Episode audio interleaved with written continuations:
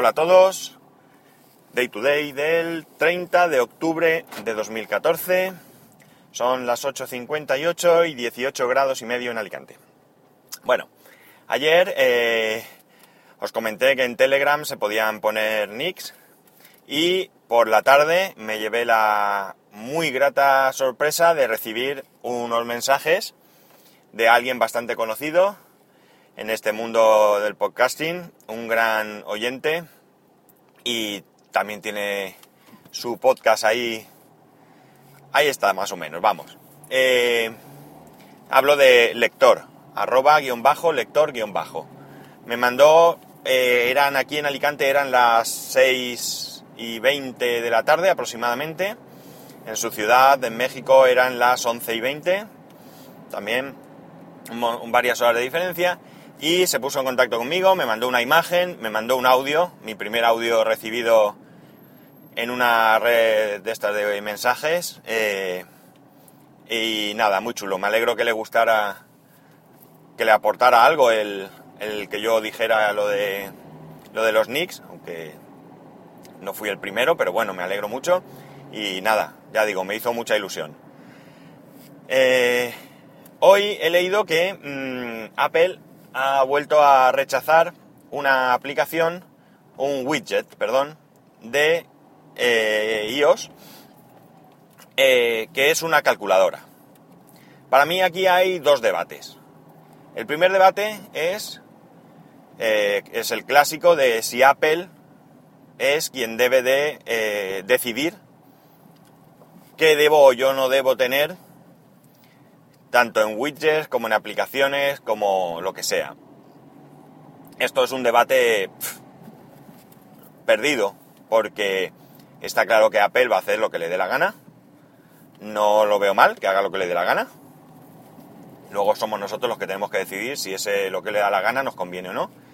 Y eh, lo que tampoco podemos pedirle es que un sistema que ha estado cerradísimo, pues de la noche a la mañana rompa todo su esquema y, sea radicalmente opuesto. Así que, bueno, en principio poco a poco y esperemos que esto siga avanzando.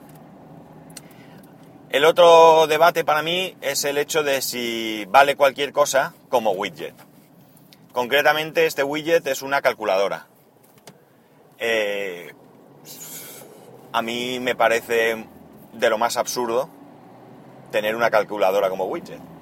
Es decir, tan urgente es tener que calcular algo como para no poder desbloquear el móvil y darle a el icono de la calculadora que si tanto calculas lo puedes tener en primer lugar, incluso en la barra fija de aplicaciones que tiene iOS abajo. Mm, yo creo que mm, no tiene mucho sentido.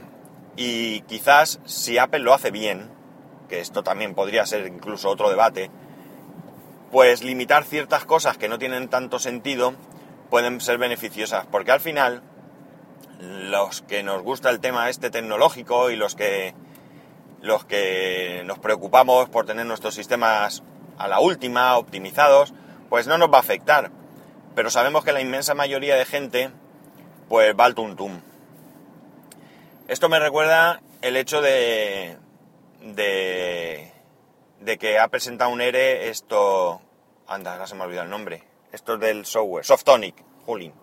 Softonic presenta un ERE porque las cosas no van bien.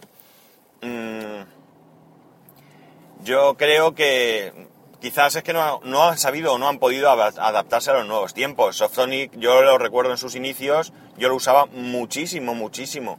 Había un montón de software súper interesante. Había siempre aplicaciones de prueba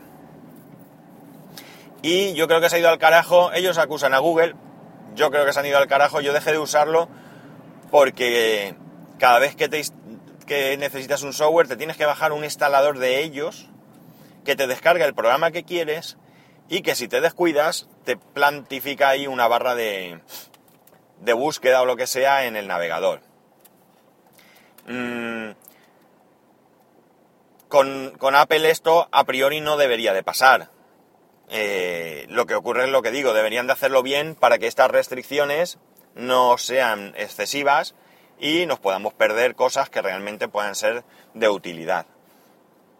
si lo hacen para que nuestros sistemas, es decir, se han convertido en, los veladores de nuestro sistema y lo hacen para que todo esté optimizado y vaya bien, pues en principio tampoco tengo mucho que decir, aunque quizás también podría existir la posibilidad de que tú decidas qué es lo que quieres.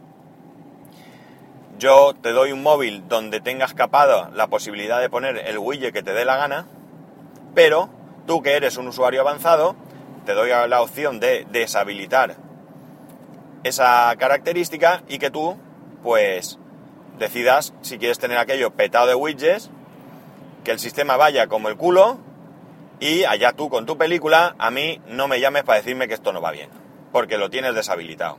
A mí tampoco me parecería mal esta, esta, esta forma de hacer las cosas, puesto que muchísima gente lo tendría todo allí que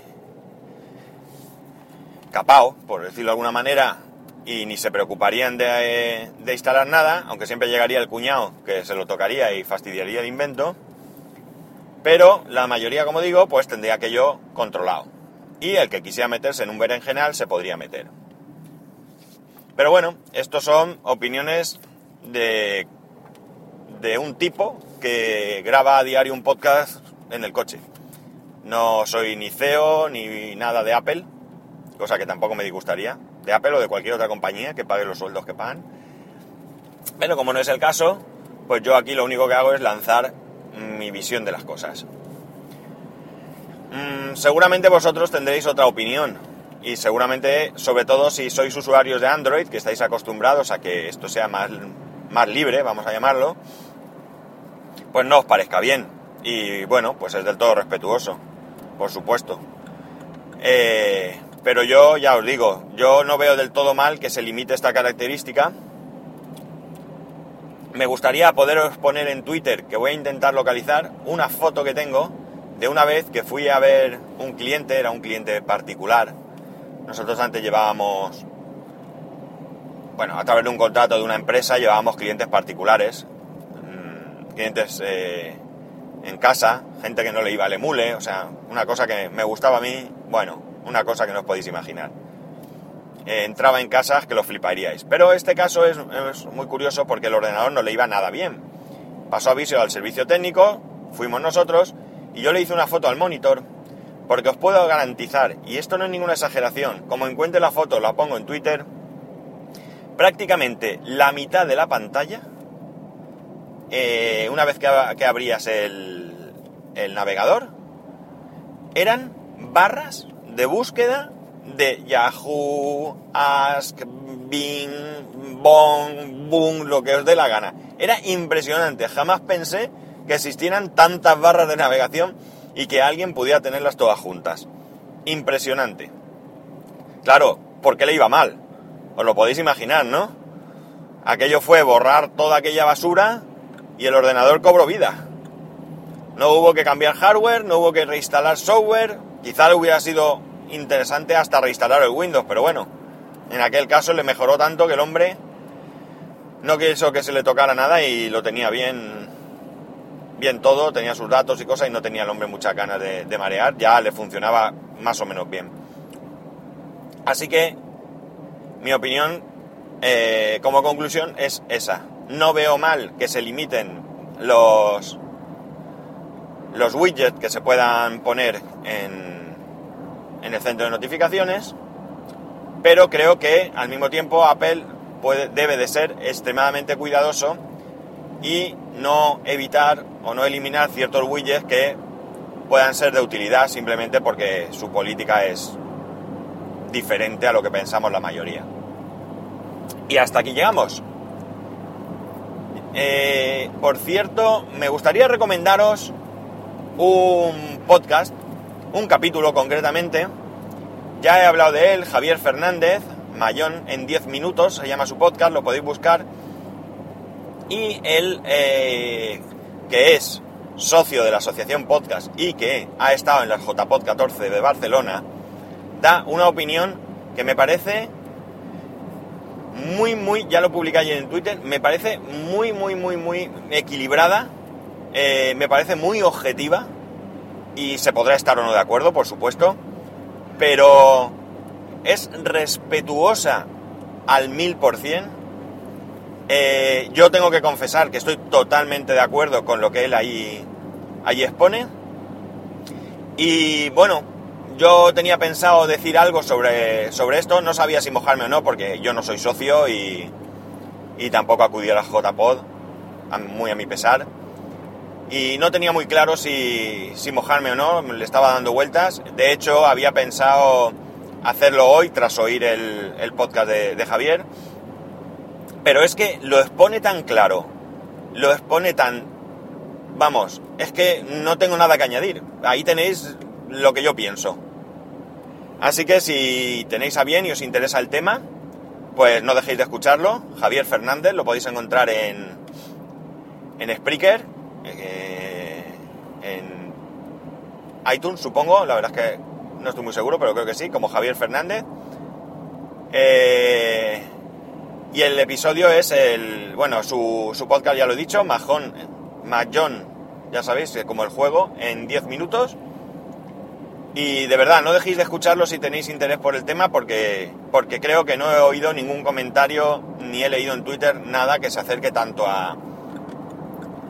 a. yo que sé, a lo que yo pienso y a lo. a lo que de verdad puede. puede ser todo este tema, sin acritud, sin faltas de respeto y clarito. En fin, no os cuento más, ya, ya sabéis. En fin, para poneros en contacto conmigo, pues como siempre, Twitter, arroba spascual o correo electrónico spascual arroba spascual.es. Un saludo y nos escuchamos mañana.